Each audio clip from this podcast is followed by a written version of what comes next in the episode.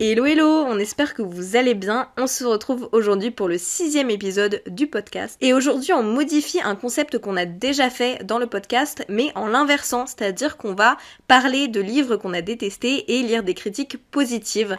Euh, on s'est dit que c'était à notre tour de se torturer un petit peu. Alors pour commencer, euh, je vais parler d'un livre que Val et moi n'avons pas du tout aimé toutes les deux il s'agit de The Spanish Love Deception de Elena Armas. Alors, euh, je vais vous lire l'avis positif euh, que j'ai sélectionné. Je suis pas du tout d'accord, mais on va en discuter juste après. Alors dans la vie, la personne dit que Catalina, du coup l'héroïne, euh, c'est un personnage qui a un petit côté dramatique et foufou qu'elle adore. elle adore aussi le, le, personnage masculin Aaron, qu'elle trouve euh, idéal comme euh, book boyfriend. Et du coup, elle dit qu'en fait, chez lui, euh, ce qu'elle aime, c'est que il est toujours là pour pour Catalina, toujours à l'écoute. Il est il est toujours là pour elle quand elle a besoin. Il se souvient de tout ce qu'elle lui dit. Il prend vraiment soin d'elle et euh, elle adore les petits euh, les petites choses qu'il lui dit.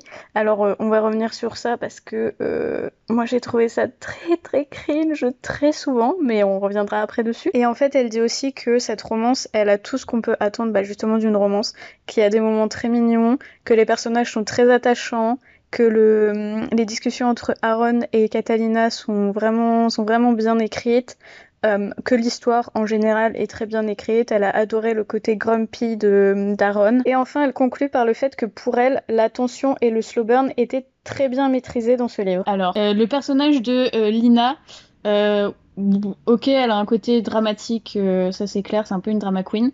Par contre, moi j'ai pas trouvé ça très drôle. Pas du tout, non. ouais, voilà, on est d'accord. Ensuite, Aaron, franchement, je trouve que ce personnage n'est absolument pas développé dans tout le livre.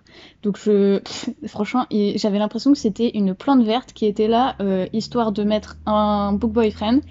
Et, euh, et alors, franchement, euh, les petites phrases qui lui sortaient, que ce soit par exemple pour la draguer ou les petits moments de sexe, mais franchement, mais c'était risible risible. On dirait les mecs qui t'appellent euh, poupée en pensant que c'est sexy. Vraiment, vraiment.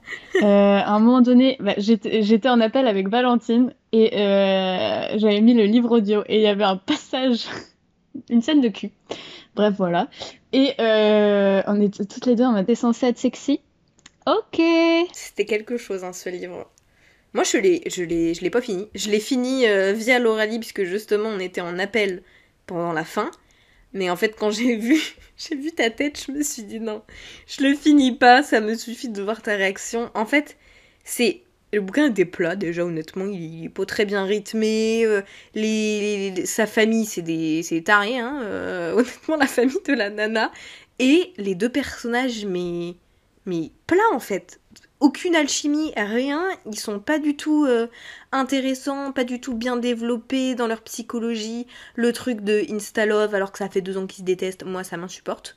Euh, ça c'est. Oh. Franchement, la relation n'est pas du tout développée. Euh, c'était, enfin, on, s'intéresse pas du tout au personnage de Aaron. Et ouais, voilà, la relation, franchement, je l'ai pas trouvée mignonne. J'ai pas trouvé qu'il y avait des touches subtiles et non, vraiment. Je suis d'accord, et en plus, toutes les justifications qui sont faites pour amener la romance sont pas crédibles en fait. Enfin, tous les changements, ça pourrait être des trucs subtils où on se dit ah oui d'accord, mais il y avait ça, il y avait ci machin. Mais là, c'est pas bien fait. C'est vraiment on passe de de noir à blanc, de blanc à noir, sans aucune transition, et du coup t'es en mode mais comment est-ce qu'on en est arrivé là et forcément bah, tu t'attaches pas au personnage tu trouves que c'est cringe parce que ils sont en train de coucher ensemble alors qu'avant ils se détestaient ils se balancent des phrases et tu, te dis mais qu'est-ce que qu'est-ce que je suis en train de lire donc euh, vraiment ça nous a pas convaincu moi qui n'étais déjà pas fan de romance. Non mais en plus un des trucs qui m'a énervé puisque le principe du bouquin c'est quand même qu'elle se retrouve à avoir personne pour aller au mariage de sa sœur alors qu'elle a dit qu'elle avait un, un boyfriend américain euh, t'as pas un seul pote mec qui peut faire euh, tu vois ton faux copain. Tu peux pas prendre un escorte à la limite tu vois. Enfin j'en sais rien. Mais t'es pas obligé d'y aller avec le mec que tu détestes. Elle s'est posé la question de l'escorte. Elle a fait tu sais dans le début du livre elle fait la liste de tous ses potes avec qui elle pourrait y aller. Ah bah non évidemment personne ne peut. Et, et puis en plus parce qu'en fait, euh, pour faire un résumé de l'histoire pour les gens qui connaissent pas, dans, en fait, Catalina, elle, il y a le mariage de sa sœur, et en fait, sa sœur se marie avec le frère de son ex à elle. Et son ex, elle apprend que lui, il est fiancé. Et donc, elle veut pas aller au mariage toute seule, parce que, oh là là, dramatique. Donc, elle ment à sa famille. elle leur dit qu'elle va venir avec son petit copain américain. Et puis, Aaron entend la conversation, c'est dès la première page du bouquin. Aaron entend la conversation. C'est l'ennemi juré de Catalina, mais non, il lui propose de l'accompagner. Mais euh, hein? Non mais c'est ça, je suis désolée, c'est vraiment ton ennemi juré. Tu trouves bien au moins un pote d'un pote euh, même si c'est pas ton super pote qui se sacrifie plutôt qu'il est avec ton pire ennemi. Euh, en plus, si tu peux pas le piffer, euh, normalement c'est pour une bonne raison. Donc, enfin, je sais pas, je me dis, il y, avait forcément d'autres solutions et du coup, c'est ça qui rendait pas le truc très crédible parce qu'au bout d'un moment, quand tu détestes quelqu'un, oui, tu cherches autre chose, quoi. voilà, c'est ça. Donc, bon. Nous ne vous conseillons pas ce livre.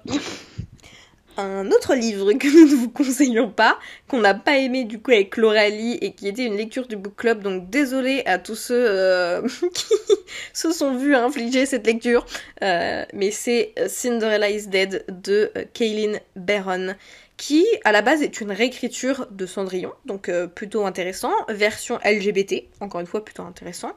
On s'était dit, franchement, moi j'aime beaucoup les retelling en plus, quand c'est bien fait et quand il y a quelque chose de différent qui est apporté, donc je m'étais dit, il euh, y a moyen qu'on apprécie bien.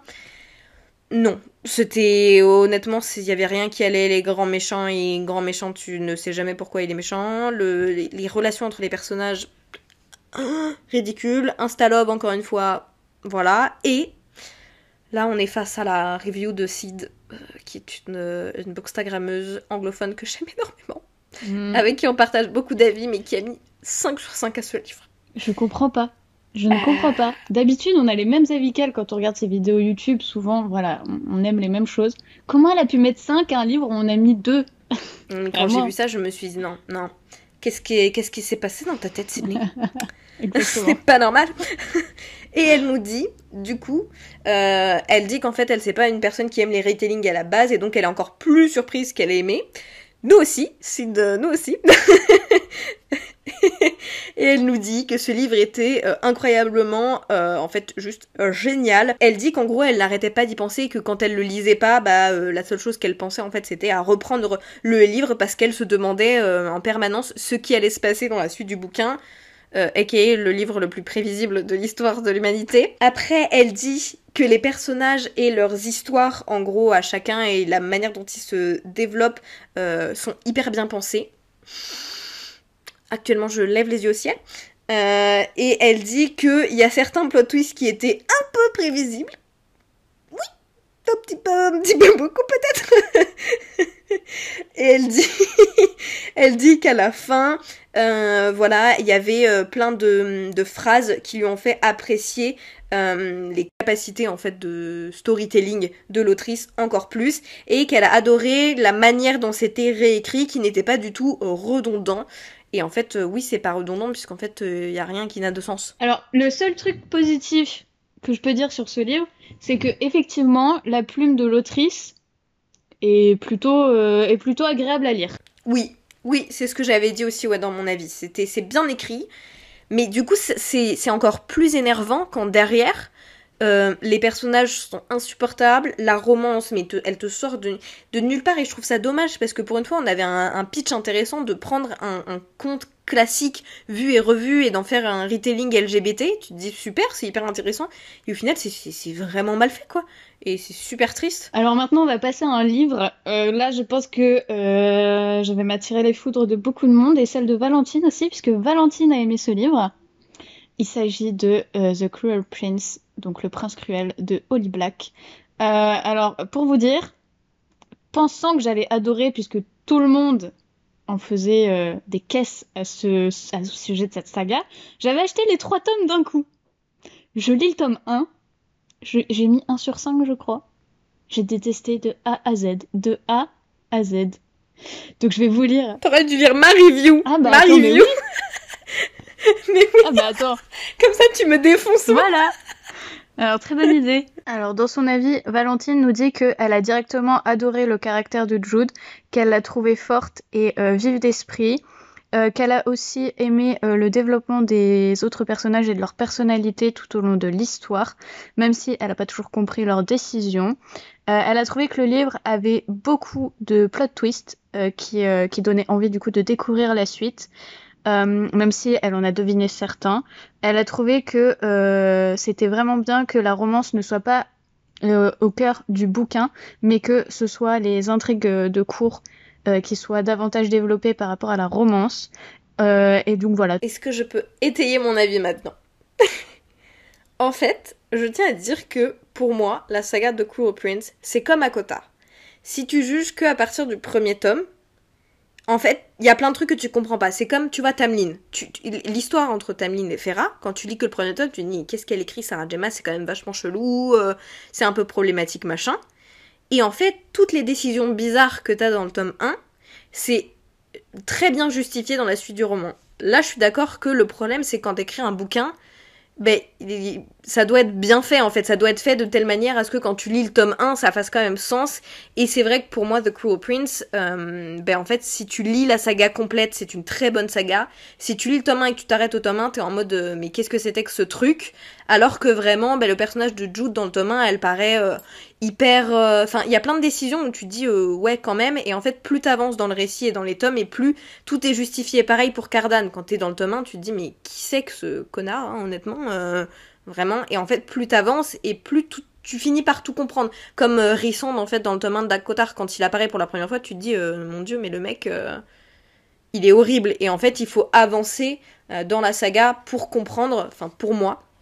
Après, voilà, je pense aussi que les gens le vendent d'une certaine manière avec la romance entre Joe et Cardan et tout, et qu'en fait, quand tu lis juste le tome 1, t'es en mode...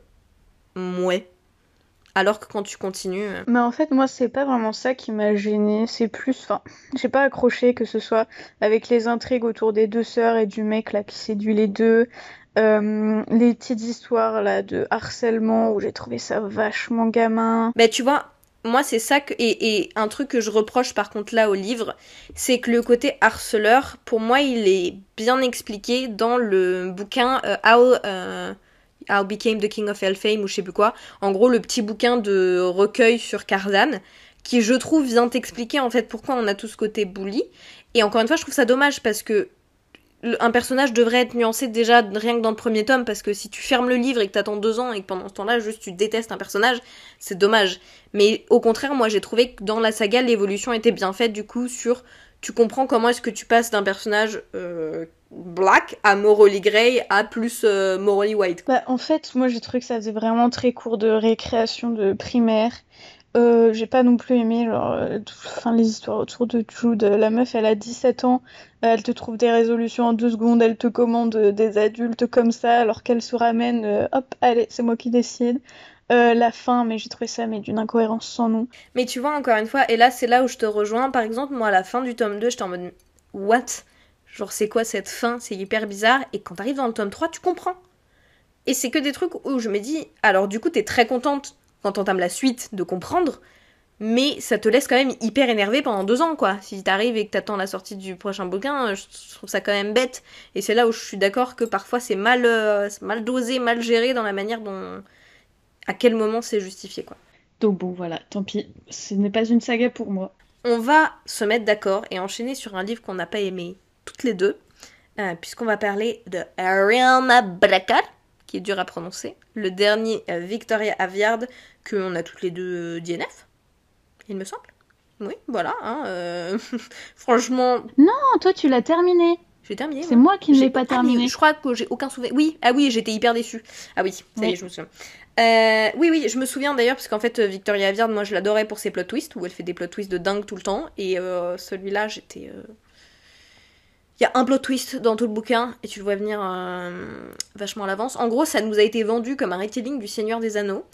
je pense que déjà ça n'aurait pas dû, parce que c'est très bien ce qu'elle écrit Victoria Aveyard, mais je pense qu'on n'est pas encore au niveau de Tolkien, hein, honnêtement. Enfin, je suis personne pour dire ça, mais je pense qu'à partir du moment où tu te marketes déjà comme un retelling de quelque chose d'aussi gros que Harry Potter ou euh, Le Seigneur des Anneaux, tu pars en te tirant une balle dans le pied en fait, parce que tu places des attentes qui sont trop hautes. Et là, euh, c'était prometteur, hein. on partait avec cinq ou six personnages euh, qui doivent euh, un peu séparément, ils ont tous leur rôle pour empêcher le royaume de s'effondrer, enfin il se passe, il se passe plein de trucs. Je serais même pas vraiment capable de vous résumer l'intrigue tellement ça m'est passé au-dessus de la tête. Il y avait, je pense, au moins trois intrigues différentes en même temps, qui fait que tu comprenais rien à ce qui se passe, aucun personnage attachant, mais vraiment il y en a aucun que j'ai bien aimé dans ce livre. les plot twists que tu vois venir à 10 000, les romances, mais qui sont nul de chez nul. Même les, il y avait un petit personnage qui se voulait un peu euh, sassy. Euh, c'était ridicule en fait. C'était, enfin c'était, on, aurait dit euh, une ado en fait, alors que c'était censé être pour le coup là c'était la fantaisie adulte. Enfin et tout était un peu cringe en fait honnêtement j'ai trouvé. Et puis c'était lent, c'était pas bien rythmé. Euh, ouais, on, sent en fait qu'elle a voulu faire quelque chose d'hyper développé, un super world building, mais malheureusement, je pense que c'était pas assez étoffé et en fait, du coup, il se passe juste pas grand chose et t'es paumé pendant la moitié du bouquin, quoi. Mais du coup, euh, là, la personne, elle dit qu'il faut abandonner tout ce que vous êtes en train de faire euh, pour aller lire ce livre, puisque c'est le meilleur livre qu'elle ait, jamais lu et que c'est comme se plonger dans un rêve avec de la fantaisie, un monde magique. En gros, elle dit que le truc a le plus aimé dans le livre, c'est les personnages féminins qui sont puissants, euh, stratèges, rationnels, calculateurs, rusés, pleins de ressources, euh, et qu'on sent que c'est les femmes qui portent l'histoire. Euh, et que du coup on pouvait se comment dire s'identifier à elles et que fait aujourd'hui c'est quelque chose de super rare et alors je suis pas d'accord, moi je trouve qu'aujourd'hui on a, de plus en plus de personnages féminins auxquels on peut se représenter et je me suis pas du tout identifiée aux personnages féminins de cette histoire parce qu'au contraire je trouve que c'était beaucoup trop des caricatures et, et, quand tu pousses tes personnages dans les extrêmes comme ça, bah au final il y a très peu de gens qui sont capables de s'identifier. Euh, voilà.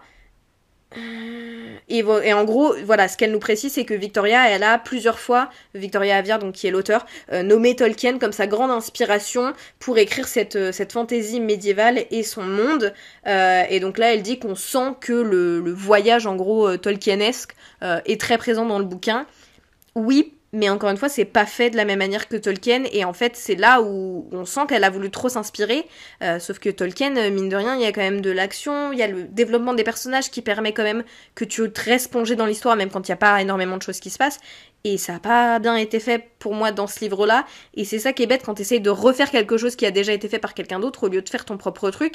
C'est que bah, Tolkien, on l'a vu, on sait comment c'était, et si on s'attend à quelque chose, bah moi je trouve que forcément on est déçu. Donc voilà, euh, et elle dit qu'elle sait que les fans de Tolkien vont la crucifier pour cette review.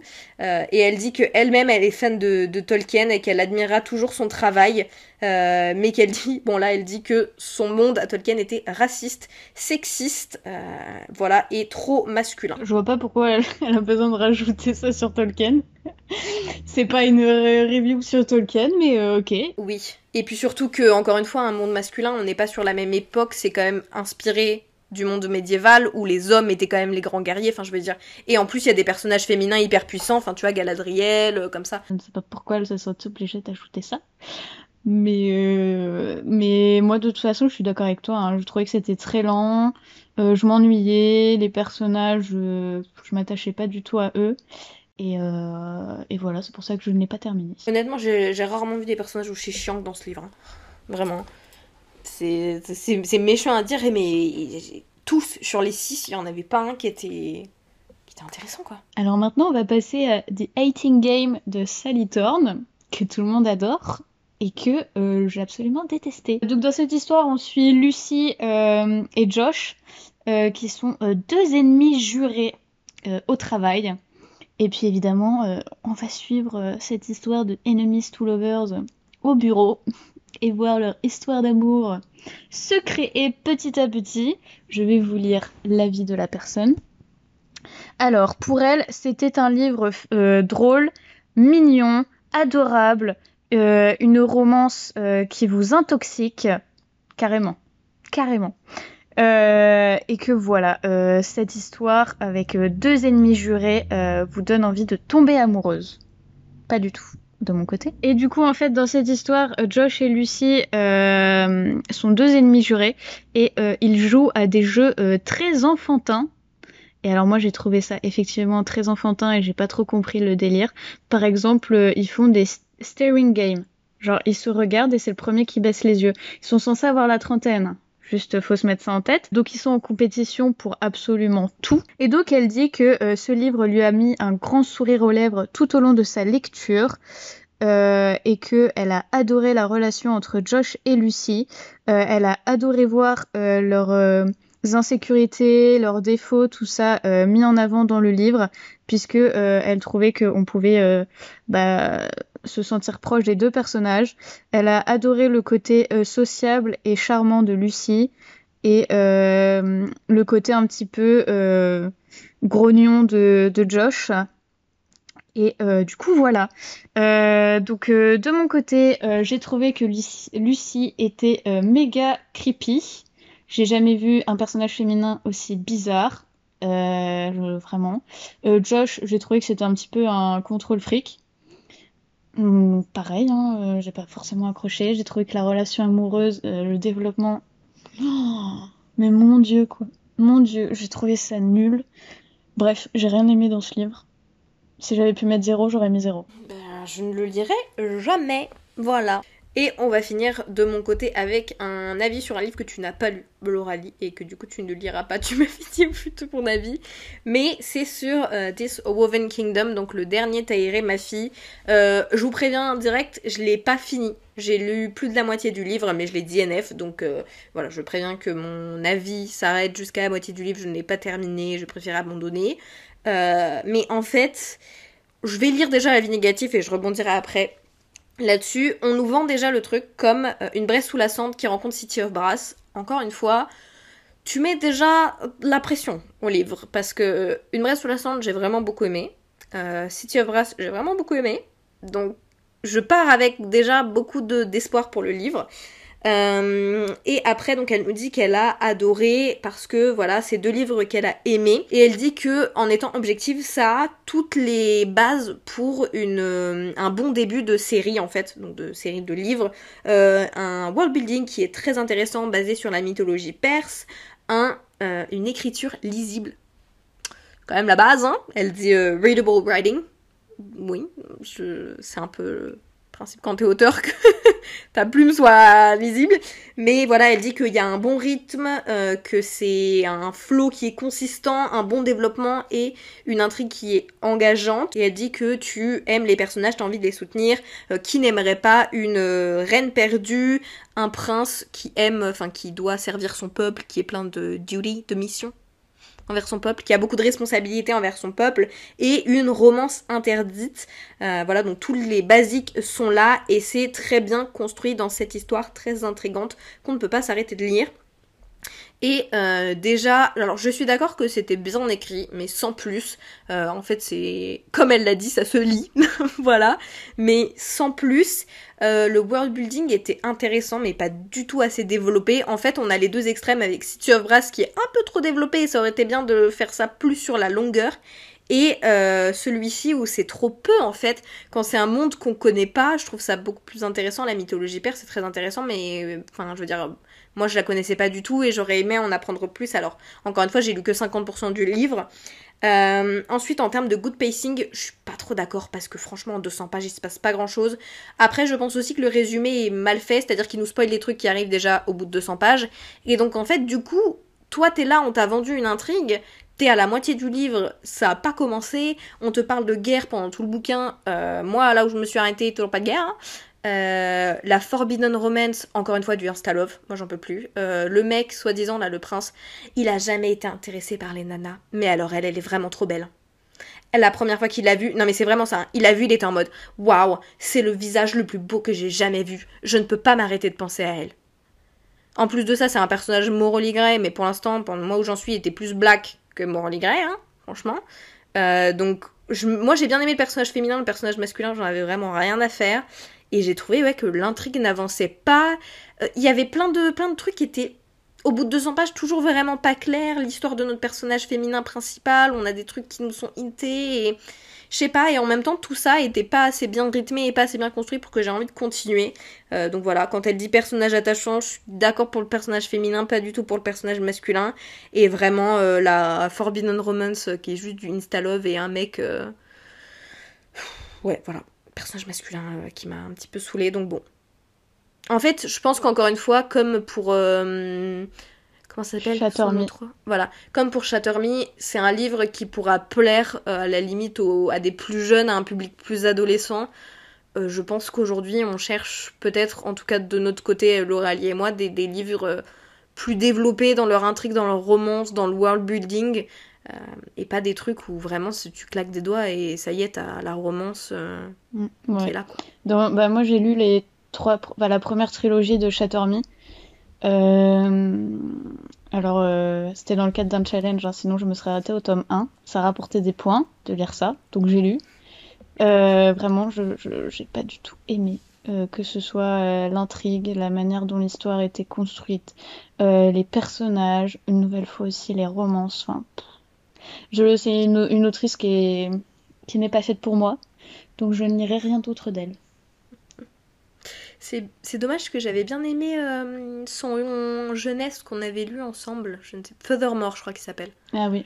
Moi, j'avais bien aimé. Ah, mais oui, c'était mais elle. je pense que c'est parce que c'était vendu comme du jeunesse. Donc pour le coup, je savais à quoi m'attendre. Et pareil, et là j'avais trouvé le world building hyper intéressant en plus dans Furthermore, puisque c'est un retelling d'Alice au Pays des Merveilles.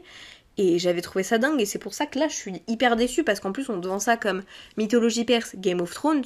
Tu te dis, encore une fois, là on est encore face au problème de comparaison. Tu compares un bouquin à Game of Thrones, euh, forcément moi je vais dedans, j'ai des attentes. Sauf que c'est pas du tout Game of Thrones version perse, c'est Game of Thrones version euh, young adulte euh, jeunesse. Alors, c'est la fin de cet épisode. On espère que ça vous aura plu. Et la semaine prochaine, on vous retrouve pour un débrief sur le tome 2 de Creation City, sans spoiler, bien entendu. Euh, là, on est en pleine lecture.